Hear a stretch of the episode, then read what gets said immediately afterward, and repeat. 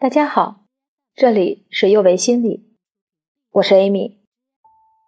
我们知道，二零二零年的新年，我们经历了一场特殊的事件——新型冠状病毒肺炎的疫情不断发展。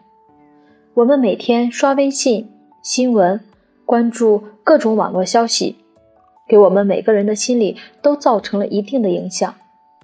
少数人可能会出现如……焦虑、恐慌、抑郁等情绪问题，那如何正确面对疫情带来的危机呢？如何稳定自己的情绪？如何在抗击疫情的同时保持阳光心态呢？这是我们这次要和大家讨论的主题：新型冠状病毒肺炎与阳光心态。今天。我们主要会从以下几个方面展开讨论：第一，正视和接纳自己的情绪；第二，调节情绪的四个步骤；第三，疫情影响下常见的不良情绪；第四，如何保持阳光心态。在开始之前呢，大家先在脑海中思考这样一个问题。请你用一个词语描述你在经历疫情时期的心情。不知道大家脑海中首先跳出来的是哪个词语呢？相信在这段时期，我们每个人都会有这样或者那样的情绪，所以首先第一点很重要，那就是要正视和接纳自己的情绪。因为面对未知的病毒，每个人都很难做到淡定，所以我们要明白以下几点。作为一个社会人，当我们处在这样的大事件中，都会自然的出现一些情绪反应。如果你也体验到恐慌或焦虑等情绪感受，也是非常非常正常的。不要觉得自己是不是太脆弱。自己是不是意志力不够坚定？等等，这样自我贬低。所以第二点，我们不要随意贬低自己。同时，你也要相信，大部分人和你一样有类似的感受。从心理学层面来讲，人在遇到危险时，一般都会有逃避、对抗、陷入这样三种反应，这是大脑本能的反应。对于这三种反应，我们一一来看。第一种反应，逃避，不去面对或者存在侥幸心理，觉得离自己很遥远。第二种反应，对抗，那就是正视危险，积极应对，采取措施与之抗衡。最后一种反应，陷入，就是在遇到危险的情况时，越想越担忧，越想越害怕，很快就会觉得无助无望。甚至绝望，在面对这场疫情中，以上三种反应，您目前处于哪一种呢？是的，我们大部分人会采取积极应对的方式与之对抗。那除了行为上的对抗，在心理层面，我们要对抗疫情，第一步就是我们刚才说的，要做到接纳情绪。但是在接纳的前提下，我们不能听之任之。让情绪肆意蔓延，所以我们还要学会调节情绪。那么接下来我就和大家分享调节情绪的四个步骤。第一步，命名情绪。你要知道，目前你体验到的是恐惧、害怕、悲伤还是忧郁？给情绪命名的过程呢，情绪就会缓解下降。你能命名的就能掌控，所以我们说命名情绪是第一步。第二步，定位情绪。如果有多个情绪，那么选择比较明显的情绪，看看这个情绪定位在身体的什么位置，哪里感觉到不舒服，比如胸口、头、腹部或者其他地方。第三，安抚情绪。把手放在感受到不舒服的地方，手的温度或者温柔的抚摸，会让不舒服的地方软化。第四步，合理宣泄，采用合理的方式，比如说大声唱歌，但是千万要选对时间，可不能在大半夜豪迈的放歌一曲，那周围的居民呀要投诉你扰民了。按照上面的四个步骤，就能帮助我们及时的调节情绪。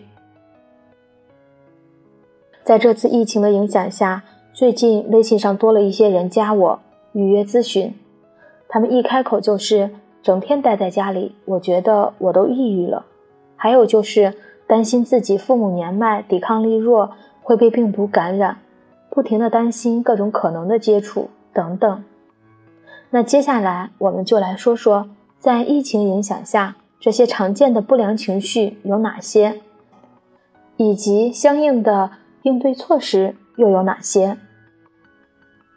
首先，我们要提到的就是焦虑。焦虑呢，是觉得发生坏事情时所感受到的担忧和畏惧，常常伴随着不愉快的躯体症状。关于焦虑呢，我们要有以下几点认识：第一。每个正常人都会偶尔感到焦虑。第二，强烈的或者慢性的焦虑会成为最具杀伤力的疾病之一。第三，严重的焦虑损害我们的办事能力，让我们无法好好生活，让我们觉得世界不安全。四，女性比男性焦虑多一倍还要多。了解了焦虑的一些基本知识。那我们要不要谈焦虑色变呢？其实，对于动物和人来说，焦虑也是有利于生存的。有人肯定要问了，焦虑怎么还会有好处呢？是的，在上百年的进化中，焦虑提高了我们探测环境中的威胁的能力，并且让我们迅速想办法增加能量，帮助我们逃离那些威胁。所以，适当的焦虑是有好处的。它能够让我们保持警觉，做好准备。比如，当我们在接收到这次疫情铺天盖地的消息后，在危险即将降临时产生的焦虑情绪，可以让我们对病毒保持警觉，提前做好各种准备。另外，焦虑也会让我们快速行动起来，从而提高效率。所以在获悉疫情后，我们全国上下快速行动起来。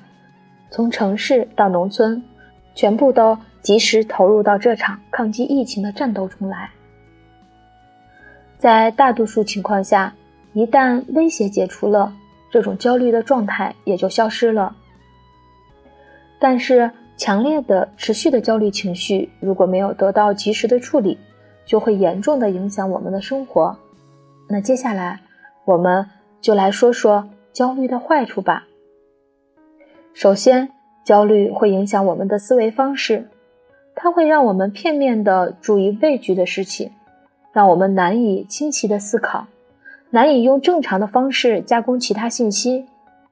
举个例子吧，当你在聚会上对交谈感到焦虑，你就会发现，这时与熟悉的客人交谈也变得比平时困难，甚至呀难以听清他们说的话。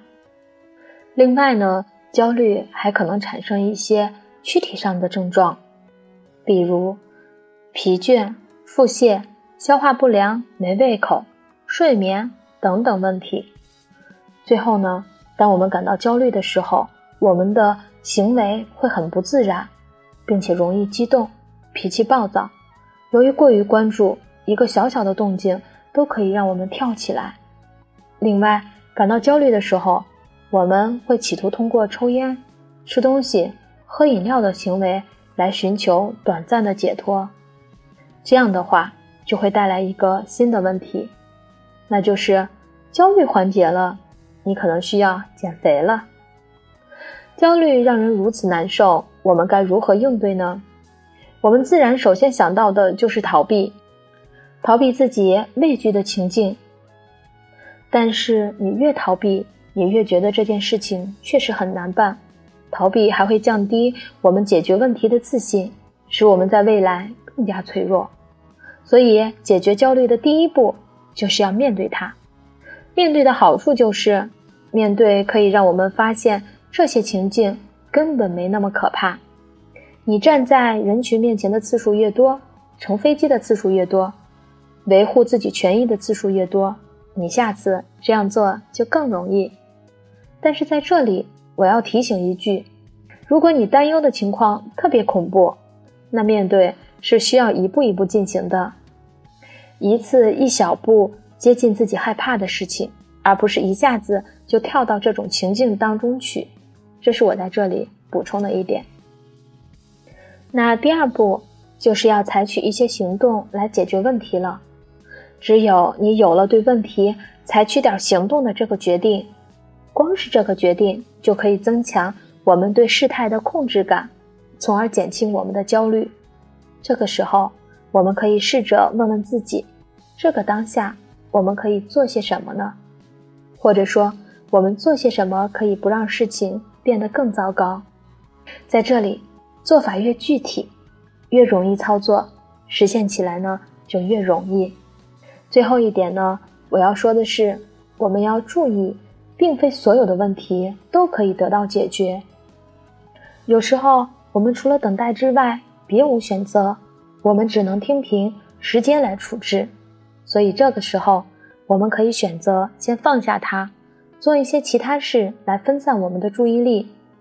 就比如我们玩游戏打怪一样，打不过的时候别硬扛，我们可以先停战，回去练练级，等经验上来了，武器升级了，我们再来。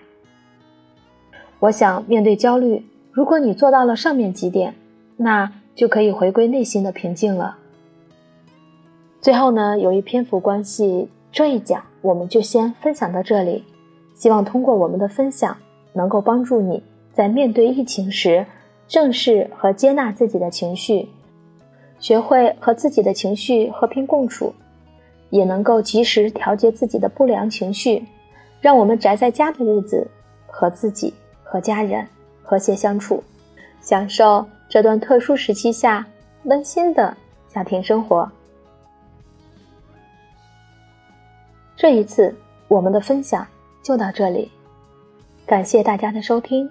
这里是幼为心理，我是 Amy，下次我们再见。